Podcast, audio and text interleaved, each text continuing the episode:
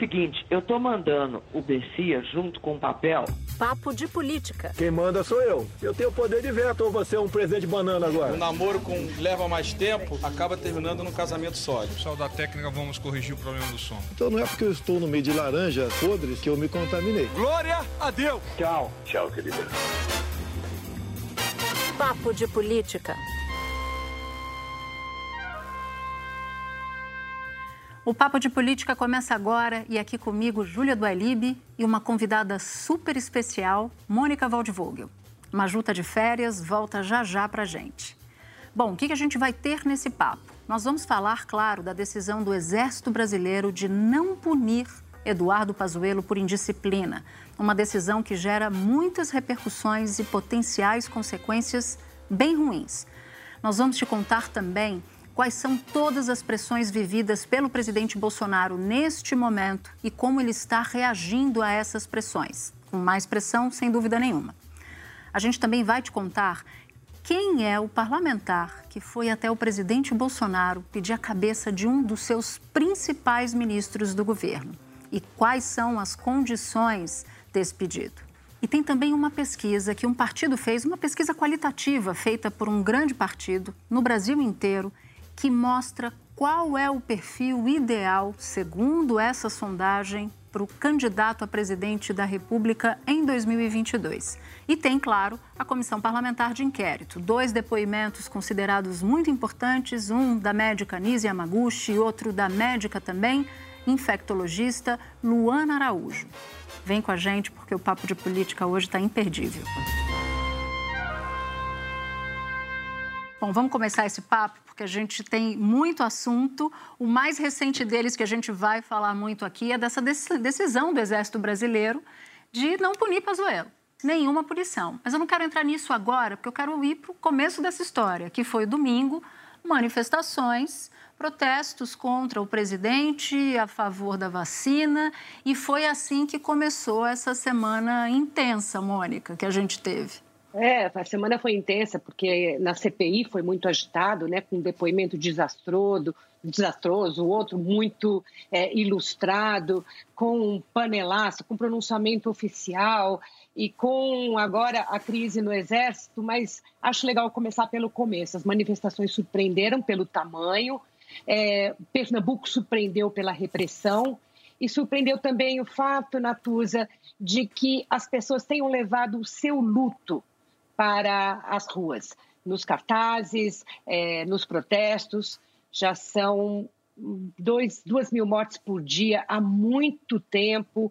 O Brasil parece que se acostumou, mas não está naturalizado, não.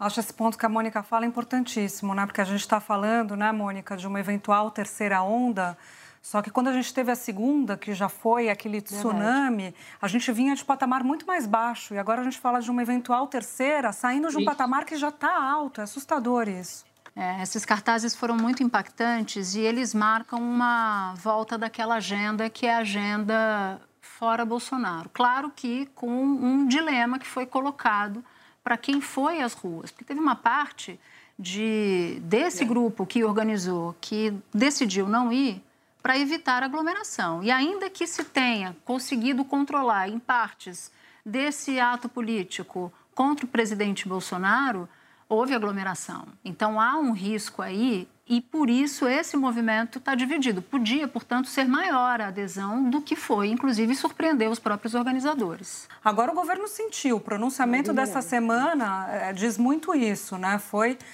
passar um recibo precisar ir à, à TV para falar sobre vacina, para falar sobre economia, surfar na economia, dizer que o PIB é, cresceu, mas o PIB vem ancorado na questão das commodities, que tem a ver com os países que já saíram da crise, da crise que já estão com a economia comprando, que estão demandando mais commodities. E foi um pronunciamento fraco, né, Júlia? Não sei se você concorda a gente vai decupando ali parágrafo por parágrafo, vê que aquilo é meio que uma colcha de retalhos com vários recados, recados eh, sem grande força, né? E nenhuma ideia. O Bolsonaro é muito mais é, aquela pessoa das lives de quinta-feira do que do pronunciamento oficial, quando ele fica duro, rígido e, e lendo um teleprompter que, que ele não tem muita intimidade, ele vai hesitante e passa essa impressão de que nada do que ele está falando ele próprio acredita. E também isso, falta uma ideia, uma ideia forte é, na fala dele. Não sei se vocês concordam. Eu concordo. E é curioso porque vocês, a gente ia aqui montando esse quebra-cabeça do que foi essa semana, e a sensação que eu tenho é que Bolsonaro foi até a quinta-feira frágil, né? Porque todos os sinais, os gestos, o corpo falavam um pronunciamento fraco, uma situação da economia que, embora tenha crescido, não chegou, não desceu o elevador, quer dizer, a base da pirâmide social está passando muita dificuldade. É. Mas aí chega a quinta-feira e, e, o Exército toma uma decisão que parece um, um, uma espécie de, de, de biotônico para o Bolsonaro. Ele termina a semana aparentando força, pelo menos essa é a leitura. E estou falando da decisão do Exército Brasileiro de não punir o general Pazuello pela indisciplina de outro ato da semana anterior, que foi quando um general da ativa sobe num caminhão de som e discursa ao lado do presidente da República, quando o Estatuto do Exército é muito claro: não são permitidas quaisquer manifestações políticas. Quando Bolsonaro consegue que o comandante do Exército não simplesmente não dê sequer uma advertência, Júlia, para o Pazuello, o Bolsonaro, que para mim tinha começado a semana com um ar de fragilidade, ganha força de imagem para mim. É que eu tenho dúvidas se são. Eu, eu, coloco em caixinhas diferentes, né? Eu acho que a fragilidade sobre a qual a gente está falando é uma fragilidade que vem das ruas, tem a ver com a popularidade dele, tem a ver com o pulso da economia, isso que você falou, o PIB crescendo 1,2 no primeiro TRI, já vem é, é resposta, é resultado de um, uma situação já baixa, né? Da economia já tendo o, o, a queda nos trimestres anteriores é, no, no, primeiro TRI e no segundo TRI de 2020. Então, assim, você tem uma situação que é a vida real, né? E você tem uma situação que é institucional. Do ponto de vista institucional, assim, dele perante o seu governo, perante as Forças Armadas, é um sinal de força. Mas isso não significa não sei se eu estou sendo clara, é dentro e o fora que se que tá reflete, tá é, porque, exatamente, dentro ele está fora do Palácio do Planalto. Isso, ele conseguir o exército se submeter ao seu desejo, não significa que ele está que ele é um presidente forte perante a opinião pública, perante o seu governo, per, perante o seu governo não, perante a sua gestão, perante a população como um todo. O que, que, você acha, Mônica? Ah, do ponto de vista democrático, o que ele faz é enfraquecer o exército. Né? A rigor é isso, que se espera que um presidente é, vá fazer com que o comandante cumpra o regulamento. E o regulamento manda o comandante fazer uma punição. Nem que fosse uma advertência leve, mas ele tinha de fazer. Ele também, o próprio general Paulo Sérgio, comandante do exército, pode ser que tenha de responder pelo fato de que ele optou por não, não fazer nada, arquivar ali é, o, o assunto Pazuello. Então, é, é, força e é fraqueza, porque a impressão que eu tenho, para usar uma palavra que foi muito é, utilizada durante o ano de 2019, o que, a gente, o que parece é que o presidente quer fazer balbúrdia no Exército. Né? Ele quer mostrar que manda, mas se ele mandasse assim é, de uma maneira tão cabal, essa decisão é, do, do, comando do Exército não teria demorado uma semana toda com tantas idas e vindas, conversas, reuniões e Zoom e presencial, como foi. Os generais estavam muito preocupados. Quem é muito próximo do Exército e conversa com eles diziam: alguém vai ter que ser punido, não tem jeito de não ter punição. É isso ou é balbúrdia. Então, agora, até que ponto é, a sociedade fica serena e tranquila com isso? dizer, não, olha, um presidente que já está com uma, uma, baixa aprovação, dizer, olha, ele, ele faz o que ele quiser com o Exército. Isso tranquiliza? Isso sossega? Ou isso só agrada aqueles que acham que vai ter um golpe militar algum dia com o, sob o comando de Bolsonaro? É estranho, porque essa, são ações que mostram essa força e, ao mesmo tempo, é, mostram a tremenda ambiguidade da ação de Bolsonaro, que é confusa, que é, é não tem uma direção clara. O que ele quer fazer com o Exército, além de humilhar o comandante nesse momento? Aí é que está. Eu acho que é intencional. E isso tem tudo a ver com o que a Júlia falou e a Mônica falou. O potencial, a mão pesada de Bolsonaro, ela é inversamente proporcional ao apoio que Bolsonaro tem da porta de casa para fora, do Palácio do Planalto para fora. Ele não precisaria atuar dessa maneira, desmantelando a disciplina do Exército Brasileiro, porque no fim das contas é isso, se ele tivesse forte lá fora. Então, acho que o, o Bolsonaro faz isso, isso de maneira é. proposital. Ele quer sim. Ele, essa é uma característica desde que Bolsonaro era do Exército. Total. Né? Quando era capitão do Exército, ele tinha problemas de disciplina, foi investigado sobre isso. E agora, inclusive. do alto da presidência da República, ele quer estimular a indisciplina, porque estimulando, estimulando a indisciplina, ele consegue operar não só os quartéis ou parte dos quartéis, mas também os batalhões, por exemplo, da Polícia Militar. Essa é uma base. O Bolsonaro faz isso na base, não no comando. E agora o comandante do Exército Brasileiro abriu mão da sua própria autoridade. Essa simbiose entre exército e governo que para Bolsonaro é muito vantajosa, né, para o público dele e tudo mais, vai causar um passivo para o Exército de anos, de anos. Para resolver, né? Para resolver. É, isso não acaba bem. Não, não tem na história um registro em que subordinação no Exército ou intervenções desse tipo, em que um general faz o que bem entende e tenha tido um bom resultado sempre tem uma consequência é, séria, porque a, o Exército, a Aeronáutica, a Marinha, são instituições muito rigorosas, muito rígidas na sua estrutura, na sua hierarquia, no seu, é, no seu regimento. O regimento é meio sagrado para o Exército. A primeira coisa que eles aprendem quando chegam no Exército é, é, é cumprir, entender, compreender o regimento e cumprir. Então, isso tem consequência. É, a consequência, claro, é mais assustadora do ponto de vista da sociedade, mas não é boa do ponto de vista do presidente, a não ser que é, insurgência seja de fato o que ele planeja para o ano de 2022, um ano eleitoral em que o presidente entra numa situação bem mais frágil do que ele tinha em 2018, né? E isso reforça, não sei vocês, mas isso para mim reforça a impressão de que só há um resultado que Bolsonaro aceite das eleições do ano que vem, se for o resultado em que ele se sai vitorioso. Minha preocupação nessa história toda é o seguinte: hoje a tropa tende ao bolsonarismo. Eu quero ver amanhã se surgir um general, um coronel, um cabo, um sargento que levanta ali a bandeira de um outro candidato, Lula, por exemplo, ou Ciro Gomes, o que, que vai acontecer? Qual vai ser esse tipo de punição ou se não vai.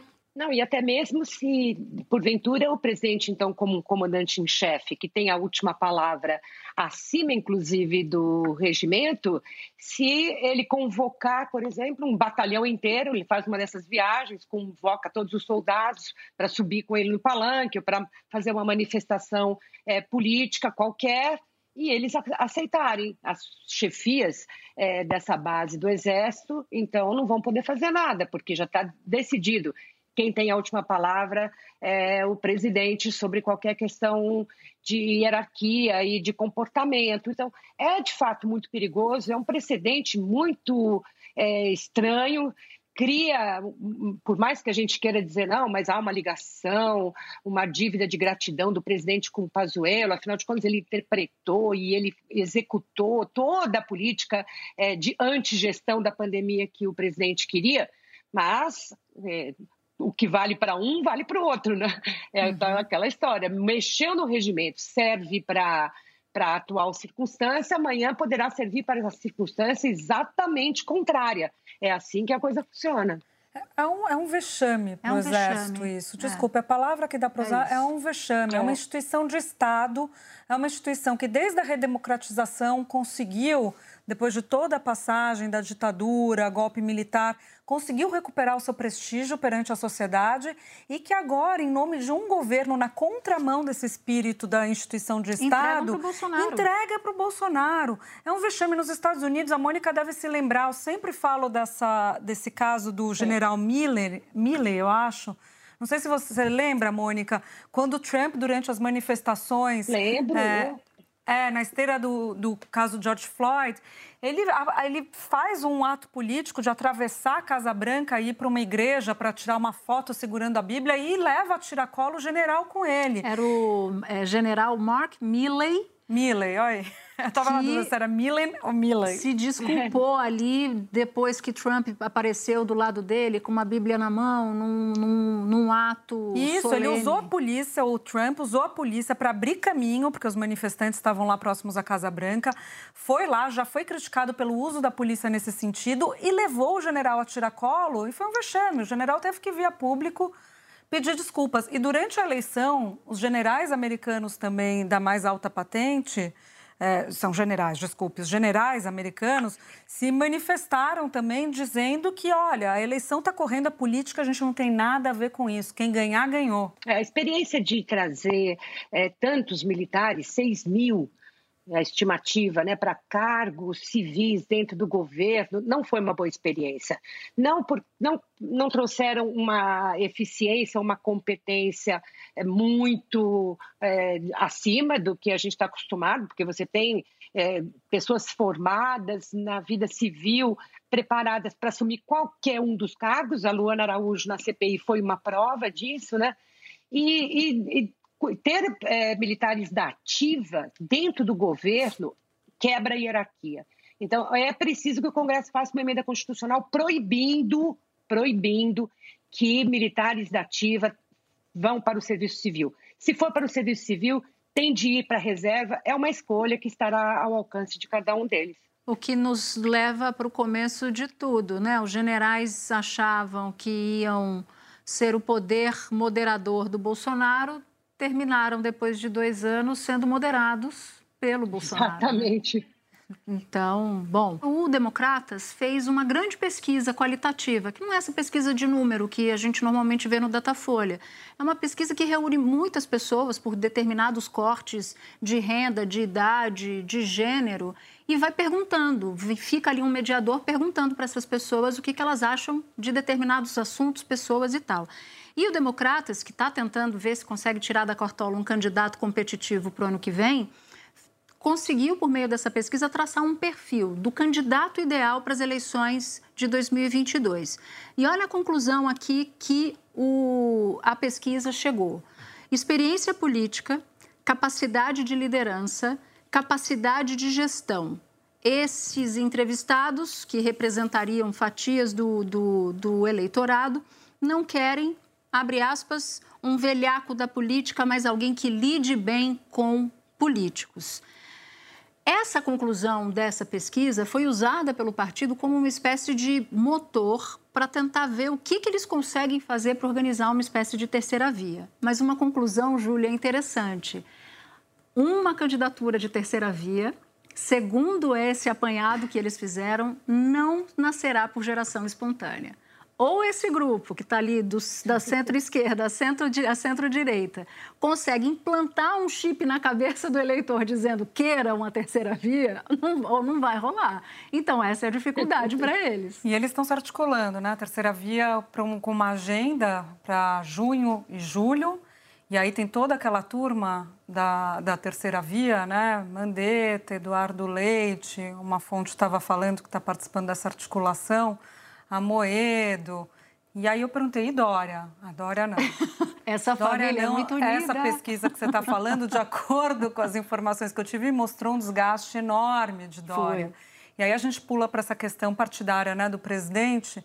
Tem duas pessoas, Mônica, não sei se você concorda, mas duas pessoas que hoje têm um problema de legenda para 2022.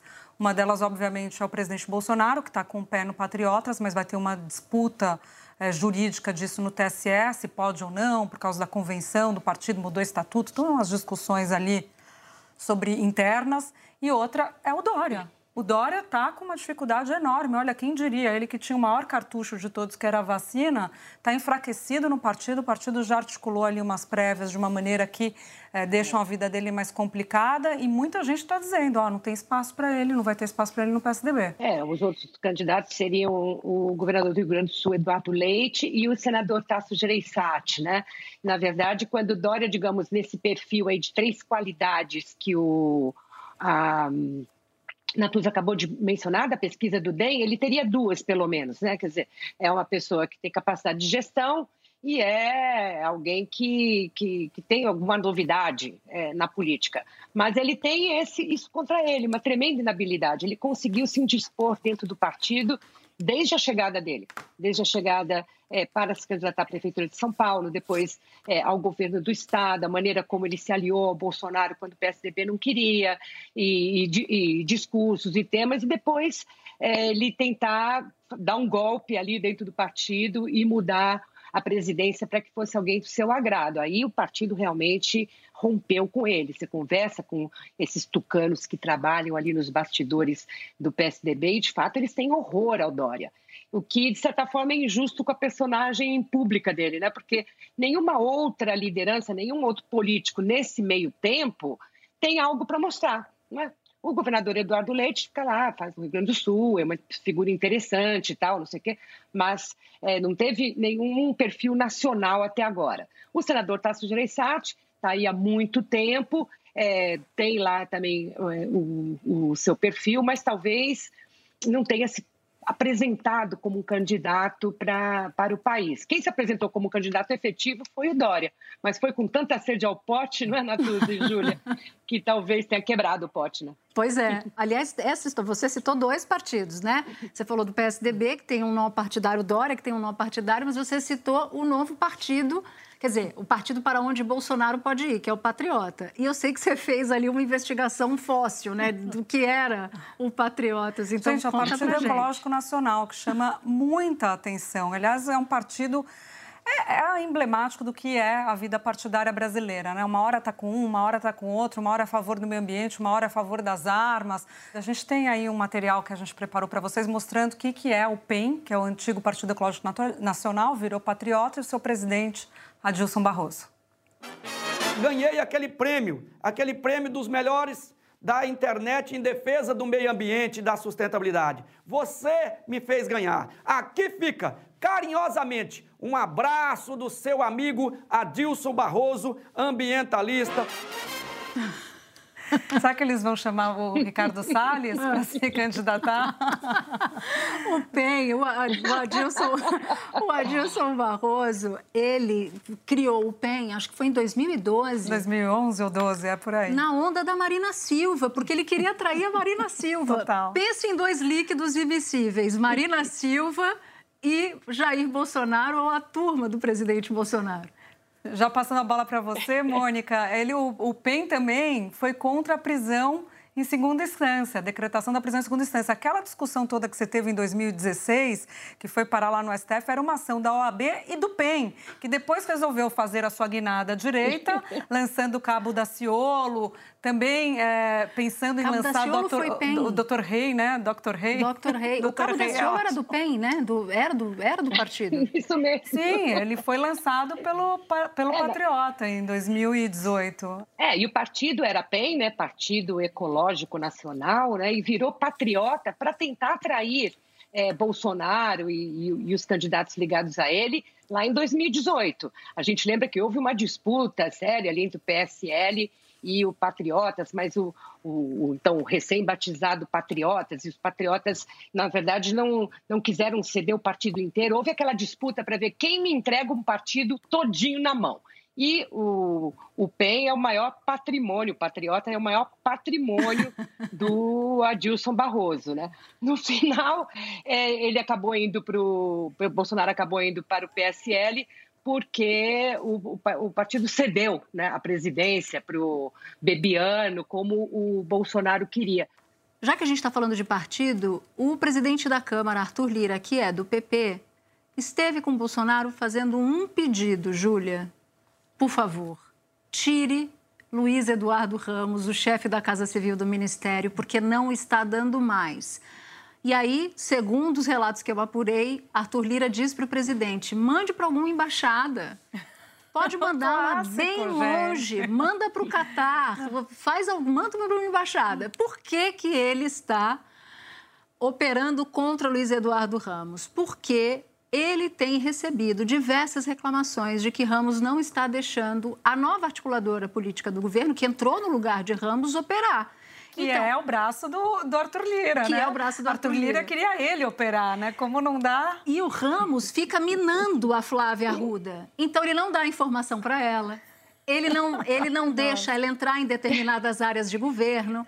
E aí, o, o, os aliados de Arthur Lira disseram o seguinte: olha, claro que teve ali a chancela de Arthur Lira, mas quem primeiro saca do bolso o nome de Flávia Arruda foi o próprio Ramos, porque queria agradar o Centrão. Então, você imagina o tamanho dessa salada agora de Arthur Lira indo pedir para o presidente da República para tirar, pelo amor de Deus, Luiz Eduardo Ramos do cargo.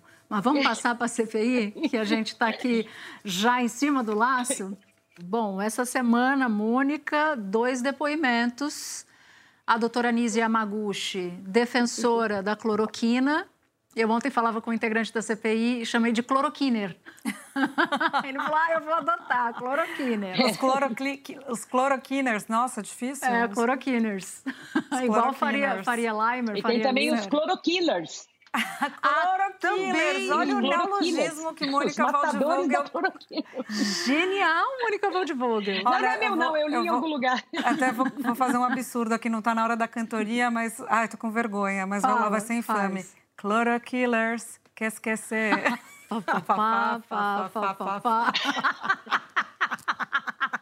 Run, run, desculpa, run, ouvinte, run. desculpa, tô com vergonha, Nossa, mas é, é, que me veio na cabeça. É essa. motivo para se envergonhar mesmo. É, só que você acompanhou, né, Fia? Não, daí eu ia só dizer que deu muita, muita controvérsia, inclusive, sobre um comportamento é, dos homens inquiridores sobre as mulheres, né, Natuza? No caso da Nise Yamaguchi, né, que foi o depoimento de terça-feira, a médica defende a cloroquina defende inclusive contra todas as evidências que foram dadas no dia seguinte pela doutora Luana Araújo, que foi aquela médica infectologista vetada por alguém do governo que não se sabe quem, tinha sido chamada pelo ministro Marcelo Queiroga para chefiar a Secretaria de Combate à Covid. Dez dias depois ela já estava lá despachando, trabalhando, não tinha sido nomeada. De repente veio. Então, tem, mas acabou, não vai rolar. E aí ela vai no dia seguinte à CPI e os senadores têm um comportamento diferente com ela na hora de perguntar. E abriu essa discussão, Mônica, sobre se os senadores pegaram muito pesado com a doutora Anise Yamaguchi, pegaram leve e ultrapassaram eventualmente nessas perguntas a fronteira. Eu vou dar um, uma impressão pessoal dessa história. Ainda que eu não concorde com absolutamente nada ali, praticamente nada do que diz Anise Yamaguchi, me incomodou um pouco. Eu sei que eu sei que há divergências aqui nessa nesse tribunal. Não, eu, eu incomoda mesmo ela não ter conseguido concluir a resposta várias vezes, né? Mas é, me, eu, eu, eu não sou muito condescendente com mulheres em, em posição de poder que fazem escolhas e têm ações que afetam a vida das pessoas eu acho que elas têm de responder por isso. Então, por exemplo, quando o presidente da CPI interrompeu a Anice pela primeira vez porque ela punha em dúvida a vacina, ele disse: opa, opa, não, não, não, não, vocês, por favor, não levem em consideração o que ela está falando. De certa forma, aquilo foi uma senha, né, para que todo mundo atacasse quando houvesse verdade ou quando houvesse dúvida. E o momento, o auge ali do foi o interrogatório que o senador Otto Alencar fez, porque ele de fato ficou fazendo uma espécie de sabatina sobre questões da medicina. E a doutora Anise não respondeu errado, ela apenas respondeu de uma maneira insegura e tímida. Foi o suficiente para que fosse feito né, o, o, o resultado do exame foi negativo para ela, ela não passou nessa prova porque deu a impressão de que ela de fato não conhecia a virologia. Mas ela tem de responder sim, porque ela foi muito importante nos bastidores durante esse tempo todo. E sendo mulher ou sendo homem, então, tem que responder. O que ela fez é, diz respeito à vida e à saúde das pessoas. É, eu também Não sei fiquei... se a Júlia concorda. Né, é, eu, eu, eu tô com, com você, eu acho, Mônica. Eu fiquei meio titubeando, assim, eu tive essa sensação que a Natuza falou de algo me incomodar. Eu acho que me incomodou mais no é. começo do depoimento dela, porque ela não conseguia falar. E eles iam atropelando ela, e eu não vi é, essa ação com nenhum outro homem. Ah, com Weingarten também, com Weingarten também. Não, foi diferente ela começava a falar, já vinha um, já vinha dois, a ponto da Elisiane e da Leila, senadoras que são de oposição, jogarem uma boia de socorro para ela. E elas estão acompanhando os outros depoimentos. Então, elas perceberam Sim. que algo tinha errado ali. Aquilo me incomodou. Depois, no, no, embate com o Otto, eu, eu tô com você, Mônica, porque ali não é que é alguém mais frágil do ponto de vista intelectual, de formação, de, de projeção. Ela pessoa muito poderosa na área dela. Ela é uma médica que é respeitada, ela é uma oncologista, alguém que estudou. Então, ela está de igual para igual. Eu acho que a gente pode colocar aí uma visão condescendente. Ah, ela é frágil. Não. Ela é uma mulher que, em tese, deveria saber. É. Ela prescreveu e se, e se meteu, desculpa a expressão, numa área que está dando impacto em milhões de pessoas, levando à morte, inclusive, no sentido de que esse remédio a pessoa pode acreditar nele, ir para a rua se infectar e morrer. Então, ela tem que ser responsável por isso. Ela tem que responder como alguém preparado, uma médica, a um questionamento duro feito por alguém que está no mesmo patamar que ela, que é um senador, que é médico, um ortopedista. Então, quando ele perguntava para ela e ela é, ficava quieta, ela ficava quieta muitas vezes porque ela não tinha resposta. Sim. E eu citaria o momento do Alessandro Vieira. Quando o Alessandro Vieira diz qual é o estudo que assegura a eficácia, que a cloroquina é boa, aí ela fica, ela faz um silêncio e ela come... me cite o estudo. E aí ela começa a procurar os papéis e ela não acha. E ela fala, é, é um estudo, aí é. ela começa a mexer nos papéis, é um estudo da Fundação Ford, aí ele fala, mas não vale ser de 2020. Porque esse já que é outra foi... coisa que a Luana tem falado muito, a doutora Luana falou muito no depoimento dela. Tudo bem, teve estudos lá, mas depois eles foram sendo revistos, né? Tem aquela revisão sistemática, tem toda essa discussão, e caíram. E outra coisa depois, o Paulo Lotufo, epidemiologista, chegou a dizer que o estudo citado por ela é um estudo também que depois já, já foi revisto, já foi questionado, não é... Ela estava com uma visão já antiga sobre aquilo, né? Eu, eu, eu, eu, eu concordo com, com vocês duas em relação a ela ter que responder pelos atos dela. Mas foi exatamente aí eu divido da Júlia, no momento do Otto que a coisa me deixou ali um pouco tensa. Será que ele não está passando ali do limite? Eu compreendo que ele estava, e depois ele até explicou isso, que ele estava tão agastado com o fato dela estar tá ali falando aquilo, falou de vacina, falou de cloroquina, e ele como médico ficou muito revoltado e foi ali de maneira muito dura para cima é. dela. E num determinado momento ficou ali na fronteira de fato se ele estava passando ou não dos limites. Acho que passou um pouco do ponto, mas eu já entendi que vocês discordam.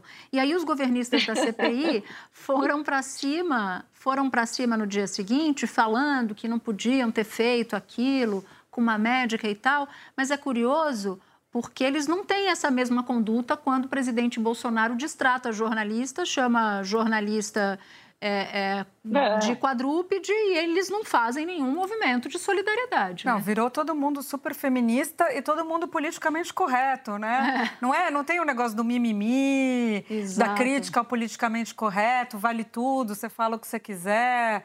Fala lá que cada quilombola pesa não sei quantas arrobas, tá tudo certo, que, que é muito feia para estuprar, não é, o Vale? De repente, é. todo mundo preocupado com a maneira. Eu acho ótimo que se preocupem, não acho ruim, não, eu mas também. eu estou apontando essa contradição, né? Fiquei um pouco, um pouco de, de, de vergonha, porque foi chegando no final do depoimento, não tinha mais ninguém.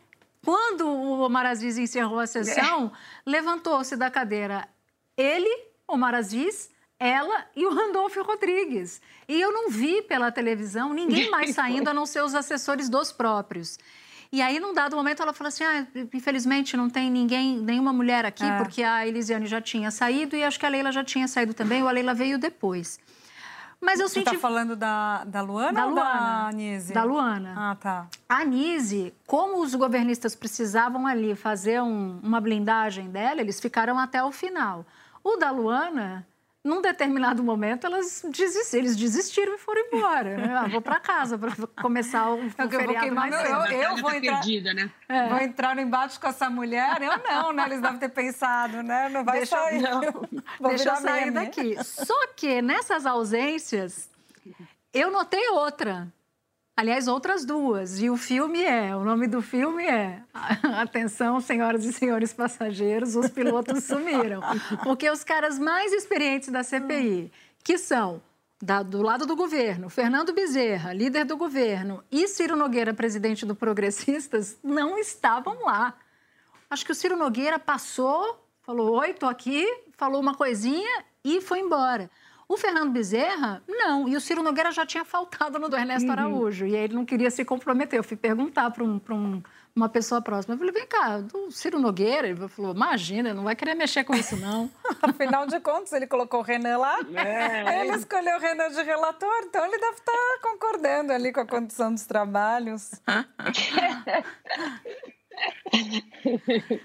É interessante a experiência né, desses é, caciques antigos e tal, que sabem muito bem quando é a hora de pôr a mão na cumbuca e quando é a hora de nem aparecer, nem sentir o cheiro do melado, né?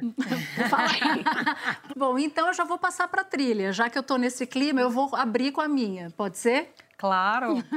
a minha é de Luana Araújo, da doutora Luana Araújo, para os governistas Marcos Rogério, Eduardo Girão e Luiz Carlos Reis. Nada ficou no lugar. Maravilhosa, incrível. Qual que é a sua?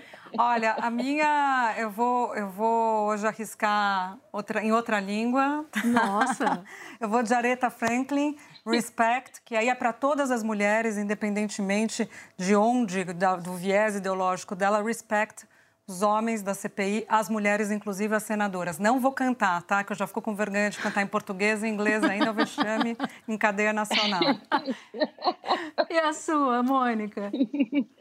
A minha é uma fusão é, entre Omar é, Aziz e Luana Araújo. Porque lá pelas tantas ele disse você é um feixo de luz aqui na CPI. Aí eu me lembrei do Vando de Fogo e Paixão. A ideia, você é luz, é, é raio, estrela e luar. Manhã de sol. Manhã de sol. Meu ioiô, meu iaiá. É meu iaiá, meu iaiá, meu ioiô. Maravilhosa, Mônica. Adorei, adorei. Também. E a Júlia estava pensando que a Mônica vinha com uma música bem diferente, tá? E ela veio arrebatando com Wanda. É Acho isso que aí. não precisa nem ter eleição, né? Votação nessa. Já temos uma vencedora. Sucesso popular como foi a Luana, né? O sucesso popular como foi a Luana Araújo merece um cantor popular. É exatamente isso. Bom, e a hora de agradecer a nossa super equipe, edição executiva, nossos braços, ouvidos, tudo aqui do Papo de Política, Daniela Abreu, edição e produção, Júlia Zaremba e Germano Martins, coordenação, Pedro Godoy, supervisão, Cadu Veloso, sonoplastia, Luiz Rodrigues, Supervisão técnica Júlio César Fernandes e Renato Ramos e o nosso DTV José Dias. Bom, podcast também é programa de TV na Globo News. Toda quinta-feira, às 11h30 da noite, a gente tem um encontro marcado. Lembrando que o podcast não é igual ao programa de TV, muito pelo contrário. A gente guarda histórias exclusivas para o programa e também histórias inéditas aqui para o nosso podcast. Obrigada por sua companhia até aqui e até o próximo episódio. Tchau, tchau.